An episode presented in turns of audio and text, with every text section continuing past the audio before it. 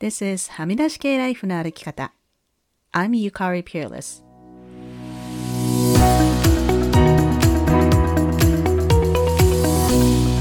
周りが決めた道からはみ出して自分だけの生き方をする人を応援するポッドキャスト。はみ出し系ライフの歩き方。Welcome to episode 196. こんにちは、ピアレスゆかりです。気がついたら200回がもうそこまで来ているんですが、何も考えていません。3月の後半に200回を迎えることになると思います。確か100回記念の時は、リスナーの皆さんからボイスメッセージを送っていただいたので、今回もまたやろうかなと思っています。他にも何かこんな企画をしてほしいというアイデアがあったら、ぜひ教えてください。先週の松崎ゆうきさんとのエピソードにはたくさん感想をいただきました。ありがとうございます。やっぱり声を上げるって大事ですねというものや、松崎さんのお話が面白かったという声が多かったです。少しだけ紹介しますね。173回にゲストで来てくださったマヤ・バーダマンさん。はみらいの松崎ゆうきさんとのインタビュー、すごく面白かったです。前回のゆかりさんのお話に引き続き、リプレゼンテーションについて勉強になりましたし、ハリウッドの現状も知ることができました。ご活動も素晴らしいですね、という感想をいただきました。ありがとうございます。また、スマティさんからは、松崎祐樹さんの過去の失敗を人生の糧にする姿勢に強く心を打たれました。私もどうしようもない失敗やら恥ずかしすぎる出来事は山ほどあります。たくさん勇気をもらえるお話をありがとうございます。スマティさんありがとうございます。私もこの失敗することが怖くなくなったという松崎さんのお話にすごくインスパイアされました。そして、美濃武さん。すごく面白かったです。振り返って考えてみるいい機会になりました。声を上げていくことは本当に大事ですね。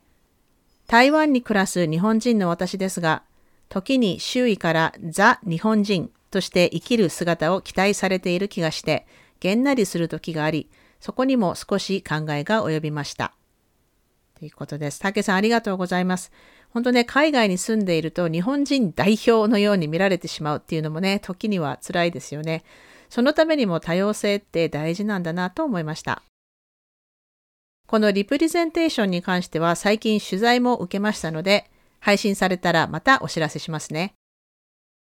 そして最後に今日は Apple Podcast へのレビューも紹介しますね。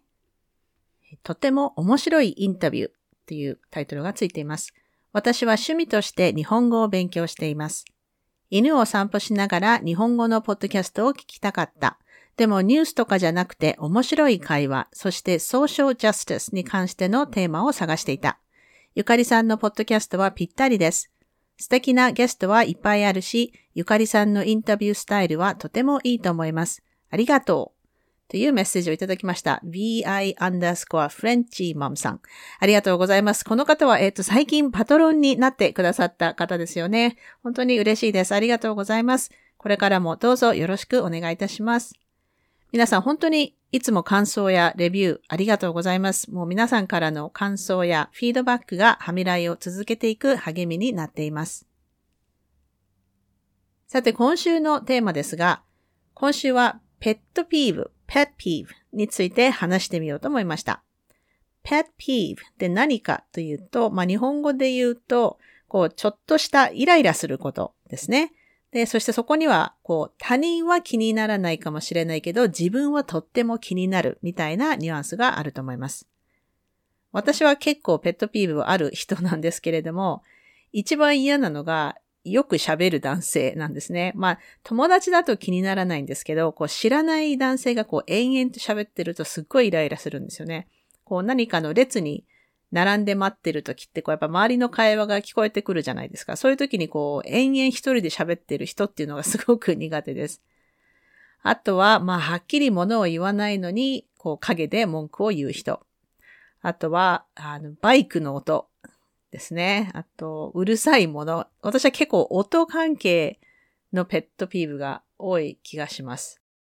あとさっきちょっとツイッターでもツイートしたんですけど、ポッドキャストの収録をしようとすると、うちの夫が、私のこの今収録してるオフィスっていうのがキッチンのすぐ隣にある、まあドアは閉めてるんですけど、オフィスでやってるので、ポッドキャストの収録をしようとすると、うちの夫がまあキッチンでバタバタバタバタになって、なんか、お皿とか、あの、お鍋とか洗ってガチャガチャすっごい音するんですよね。それは私のペットピーブですね。いつもはやらないのに、私がポッドキャストを収録しようとすると、やるっていうのが、なんかすごいイライラしますね。あとは、あの、飛行機でこう、着陸した後に、こう、シートベルト着用サインが消えるとともに立ち上がる人。あとその、登場するときも、アナウンスと同時にこうゲートに走る人、なんか順番決まってるじゃないですか、登場する順番っていうの。何をそんなに急ぐんだって思うんですよね。なんか飛行機って全席指定じゃないですか。なんかそういうのが私もすごく苦手ですね。皆さんのペットピーブをツイッターで募集したらたくさんコメントをいただきましたので紹介します。まずは190回にもゲストで来てくださったニューヨークのケーキ屋さん、バタコさんことサトコさん。他人の咀嚼を無理です って書いてありますね。私もこれはもうかなり嫌です。もう生理的にダメですね。そしてそこに関連してトリトルさん。あとあれ、咀嚼音はまだ平気なんだけれども、お蕎麦のズルズル音がダメと。俺が子供の時はそんなみんな親の仇みたいにズルズルさせてなかったような気がするのって書かれてて、親の仇みたいにズルズルさせてたんさせてるんですかね、最近の人は。あの、麺類のズルズルするのは日本では OK ってことになってると思うんですけれども、私はもう海外に住んでるので、そもそも人と一緒に麺類を食べるってことがもうほぼない。まあコロナ禍というのもあり、コロナ禍前でもラーメン屋さんっていうのがないんですよね。この辺には。まあ、まあ、あることはあるけど、だから他の、こう、例えばカナダの人がどうしてるのかってちょっと今思い出せないんですけど、海外では嫌がられそうな気がしますね。そして食に関連して148回にゲストで来てくださったマーヤンさんから、口を開けて食べる人が本当に苦手です。デート相手の食べ方がどうしても受け入れられず、デートを早めに切り上げたことがあります。もちろん、お付き合いまで発展はしませんでした。ああ、これもかなり嫌ですね。私もちょっと想像したくないです。そしてこちらも124回でゲストで来ていただいた、モッチー先生こと、もちづきよしひろさん。腹から声の出ていない、囁くような声が苦手です。聞こえない中年。あれが許されるのは中森明菜だけって書いてあって、確かに中森明菜っていつも囁いてるイメージありますね。うん、そして、ダグさんからえ、日本語は上手ですねって言われること。そして関連してニューヨークの生理コーチマリコさん、Your English is great. これは面白いなと思ったのが、英語が母国語の人が日本語を褒められるのと、日本語が母国語の人が英語を褒められるの。どちらも嫌という意見が来ました。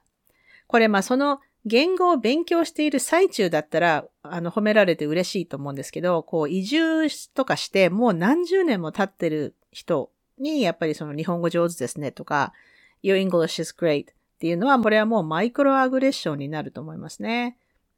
あとは話し方に関してのペットピーブも多かったです。えー、はしたんさん。人が発言中に被せて発言し始める人。いやーもうこれはダメですね。人の話を聞かない人。嫌ですね。そして、えー、奈良子さん。聞こえるくらいの声で独り言を言う人。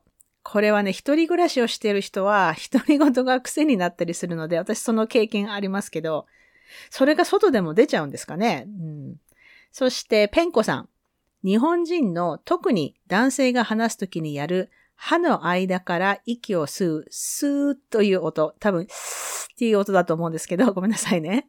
多分無意識に考えながら話していることをアピールしたい音なんだろうけど、日本人以外で聞いたことがない。そして聞くともう鳥肌立ちまくるって書いてありますけど、これね、私も本当に苦手なんですよ。ポッドキャスターでこれをやる男性を私も数名知っていて、全部日本人の男性ですね。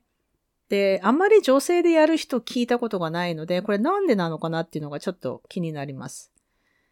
そして、えー、最後に、えー、東堂ひなこさん。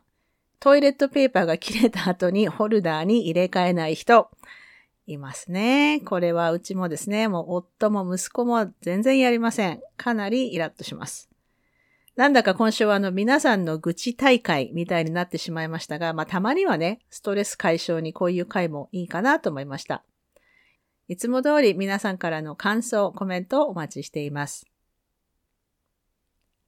さて、クラハ情報です。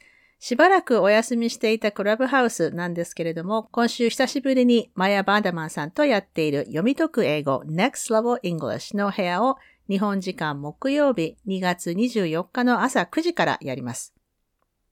そして今月の今エモ、エモはエモーションの略で感情について話すお部屋は日本時間2月26日金曜日の夜11時半からやりますので、お時間のある方はぜひ遊びに来てください。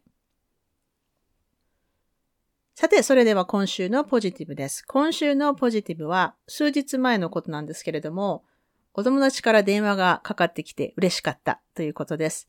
最近ね、こう、ほとんど用事もなく電話で話すことってないじゃないですか。こう、ほとんどメールとかテキストメッセージで済ませるので、で、これはビクトリアに住んでいる日本人のお友達で、まあ、ちょっとしたものを送ったので、まあ、それのお礼だったんですけど、こう、メールとかじゃなくて、コロナ禍で全然会ってないから電話しようと思ってさーって言って電話くれて、あ本当に嬉しかったですね。でもなんかくだらないことをこう友達と話して笑うっていうことをもう本当この2年くらい全然やってないので、本当嬉しかったです。皆さんもしばらく話していないお友達がいたら電話してみてはどうでしょうか。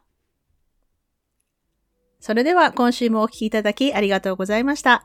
はみ出し系ライフの歩き方はプロデューサー、ホストのピアレスゆかりが未譲渡のコースト整理種領域であるカナダ・ブリティッシュコロンビア州ビクトリアで制作しています。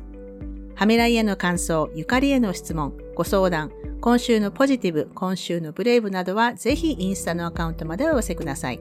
リンクはエピソードの詳細欄にあります。番組へのメールははみ出し系 at gmail.com でお待ちしています。番組へのサポートは PayPal もしくは月ごとのサポートは Patreon で可能です。いつもサポートしてくださっているパトロンの皆さん、ありがとうございます。番組のスポンサーは随時受け付けておりますので、ぜひお問い合わせください。はみらいショップの URL はすずり .jp スラッシュはみ出し系です。また、ニュースレターも毎週サブスタックにて配信していますので、ぜひ詳細欄からご登録ください。はみらいを気に入ってくださった方は、ぜひお聞きのポッドキャストアプリにて、はみらいのレビューを書いていただけると嬉しいです。レビューを書いていただいた方には、はみらいステッカーをお送りしますので、住所を教えてください。さて、ここまで聞いてくださった方に今週の内緒話をお話します。今週の内緒話は、これ私、Facebook に載せたんですけれども、私の Facebook のお友達が、学校の先生のアシスタントのお仕事をしていて、彼女が教えている自閉症の5歳の男の子が、こう、地理地地理ですね、地図とかの地理が大好きで、もうなんか何時間でも地図を見てるそうなんですね。で、そのお友達が、あの、あなたの住んでいるところからポストカードを送ってくれませんか？という募集をしていました。なので私も日本の友達に聞いてみるよって言ってその情報をシェアしたんですけれども、日本からは今のところ東京と秋田から私のお友達がカード出せるよと言ってくださいました。他にも私の町からも出せるよっていう方がいらっしゃったらぜひご連絡ください。日本じゃなくてももちろん大丈夫です。世界中からその男の子にカードを送れるっていう方がいらっしゃったらぜひお知らせください。えっ、ー、と、都市とか建物の写真とかが見たいみたいです。詳細はぜひお問い合わせください。どうぞよろしくお願いいたします。というわけで今週も黙らない女、黙らない人でいてくださいね。Be brave, be kind. but don't be silent. Your voice matters. Stay safe, everyone, and thank you for listening. Bye.